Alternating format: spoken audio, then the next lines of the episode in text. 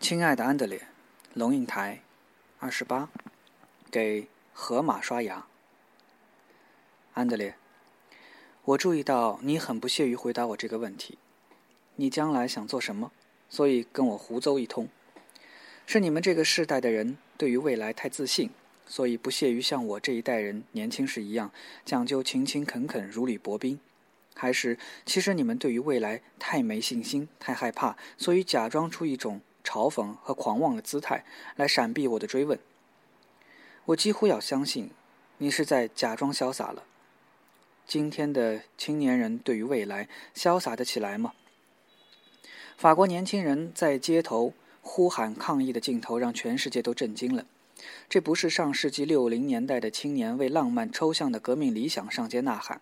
带着花环，抱着吉他唱歌，这是二十一世纪的青年为了自己的现实生计在烦恼，在挣扎。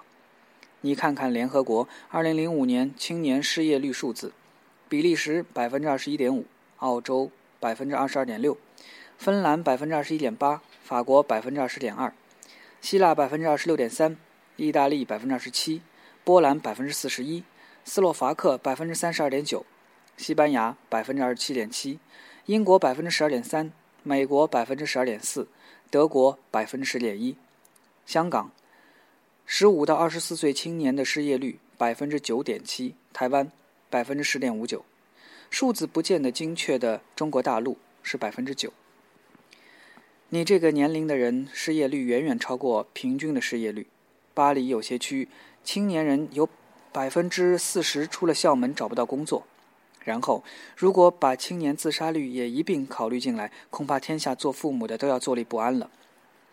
自杀已经是美国十五到二十四岁青年人的死因第一位，在台湾也逐渐升高，是意外事故之后的第二死因。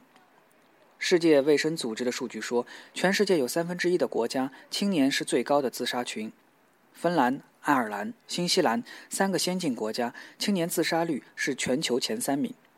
你刻意闪避我的问题，是因为二十一岁的你还在读大学的你，也感受到现实的压力了吗？灰姑娘的一代。我们二十一岁的时候，上世纪七十年代，正是大多数国家经济起飞的时候，两脚站在狭窄的泥土上，眼睛却望向开阔的天空，觉得未来天大地大，什么都可能。后来也真的是，魔术一般，眼睁睁看着贫农的儿子做了总统。渔民的女儿成了名医，面摊小贩的儿子做了国际律师，码头工人的女儿变成大学教授，蕉农的儿子变成领先全球的高科技企业家。并非没有人颠沛失意，但我们真的是灰姑娘的一代人呐。安德烈，在我们的时代里，我们亲眼目睹南瓜变成金色的马车零零开走，发出真实的身影。我身边的朋友们不少是教授、议员、作家、总编辑、律师、医师、企业家、科学家、出版家，在社会上看起来仿佛头角峥嵘、虎虎生风，可是，很多人在内心深处其实都藏着一片泥土和部落，我们土里土气的卑微朴素的原乡，表面上也许张牙舞爪，心里其实深深呵护着一个青涩而脆弱的起点。如果有一天，我们这些所谓社会精英同时请出我们的父母去国家剧院看戏，在水晶灯下、红地毯上被我们紧紧牵着手蹒跚行走的，会有一大片都是年老的蕉农、摊贩、渔民、工人的面孔，那是备受艰苦和辛酸的极其朴拙的脸孔，他们或者羞怯局促，或者突然说话，声音大得使人侧目，和身边那优雅从容。洞悉世界的中年儿女是两个阶级，两个世界的人。你的二十岁落在二十一世纪初。今天，美国的青年要换第四个工作之后，才能找到勉强志趣相符的工作。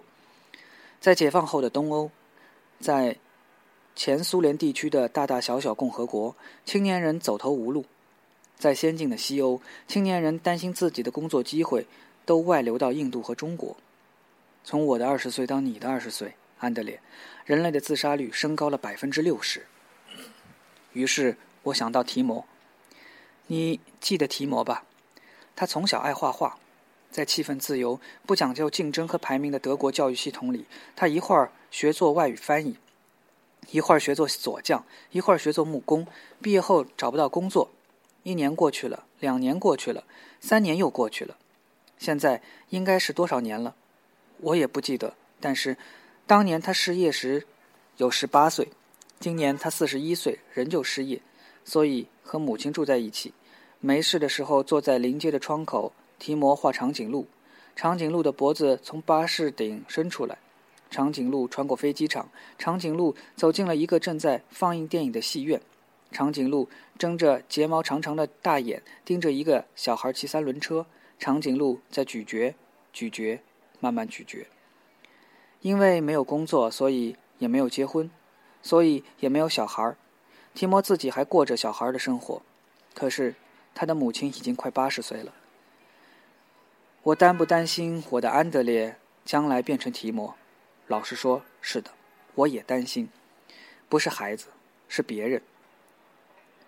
我记得我们那晚在阳台上的谈话，那是多么美丽的一个夜晚，安德烈。多年以后，在我已经很老的时候，如果记忆还没有彻底离开我，我会记得这样的夜晚。无星无月，海面一片沉沉漆黑。可是海浪扑岸的声音在黑暗里随着风袭来，一阵一阵的。烈烈的风撩着玉兰的阔叶，哗哗作响。在凌晨三点的时候，一只蟋蟀，天地间就那么一只孤独的蟋蟀，开始悠悠地唱起来。你说，妈，你要清楚接受一个事实，那就是，你有一个极其平庸的儿子。你坐在阳台的椅子上，背对着大海。清晨三点，你点起烟。中国的朋友看见你在我面前点烟，会用一种不可置信的眼光看着我，意思是：他他他怎么会在母亲面前抽烟？你你你又怎么会容许儿子在你面前抽烟？我认真的想过这个问题。我不喜欢人家抽烟，因为我不喜欢烟的气味。我更不喜欢我的儿子抽烟，因为抽烟可能会给他带来致命的肺癌。可是我的儿子二十一岁了，是一个独立自主的成年人，是成年人，就得为他自己的行为负责，也为他自己的错误承担后果。一旦接受了这个逻辑，他决定抽烟，我要如何不准许呢？我有什么权利或权威来约束他呢？我只能说，你得尊重共处一室的人，所以请你不要在室内抽烟。好，他就不在室内抽烟。其他，我还有什么能管控呢？我看着你点烟，翘起腿抽烟，吐出一团轻雾，我恨不得把烟从你嘴里拔出，丢向大海。可是我发现，我在心里对自己说：“妈妈，请记住，你面前坐着一个成年人，你就得对他像对待天下所有其他成年人一样。你不会把你朋友或一个陌生人嘴里的烟拔走，你就不能把安德烈嘴里的烟拔走。”他早已不是你的孩子，他是一个个人，他就是一个别人。我心里默念了三遍：“安德烈，青年成长是一件不容易的事，大家都知道。但是要抱着你、奶着你、护着你长大的母亲学会放手，把你当某个程度的别人，可也他妈的不容易呀。”灵魂清醒，你哪里平庸了？我说平庸是什么意思？我觉得我将来的事业一定比不上你，也比不上你爸爸。你们俩都有博士学位。我看着你，是的，安德烈。我有点惊讶，我几乎可以确定，我不太可能有爸爸的成就，更不可能有你的成就。我可能会变成一个很普通的人，有很普通的学历，很普通的职业，不太有钱，也没有名，一个最最平庸的人。你捻熄了烟。在那无星无月、只有海浪声的阳台上，突然安静下来。然后你说：“你会失望吗？”海浪的声音混在风里，有点分不清哪个是浪，哪个是风。一架飞机蒙着嗡嗡声从云里传来，不知飞往哪里。蟋蟀好像也睡了。你的语音轻轻了。这样的凌晨和黑夜是灵魂特别清醒的时候。还没换上白天的各种伪装，给河马刷牙。我忘了跟你怎么说的，很文艺腔的说，我不会失望，说不管你怎么，我都会高兴，因为我爱你。或者很不以为然的跟你争辩平庸的哲学，或者很认真的试图说服你，你并不平庸，只是还没有找到自己真正的我。我不记得了，也许那碗葡萄酒也喝多了，但是，我可以现在告诉你，如果你平庸，我是否失望？对我最重要的，安德烈，不是你有否成就，而是你是否快乐。而在现代的生活架构里，什么样的工作比较可能给你快乐？第一，它给你意义；第二，它给你时间。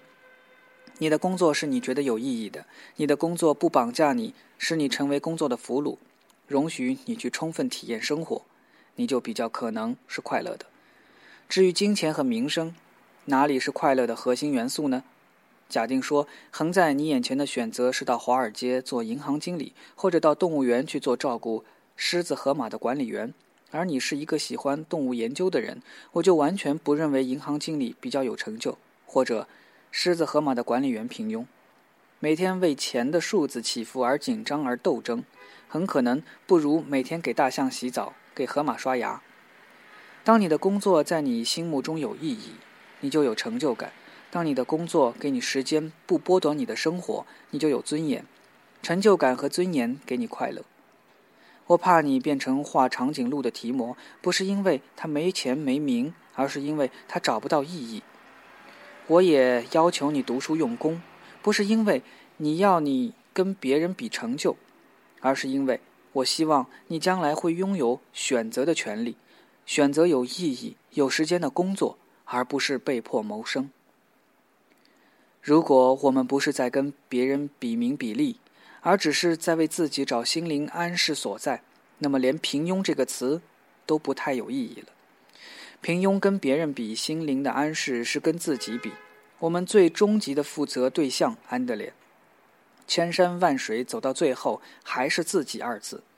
因此，你当然更没有理由去跟你的上一代比，或者为了符合上一代对你的想象而活。同样的，抽烟不抽烟，你也得自己去解释吧，妈妈。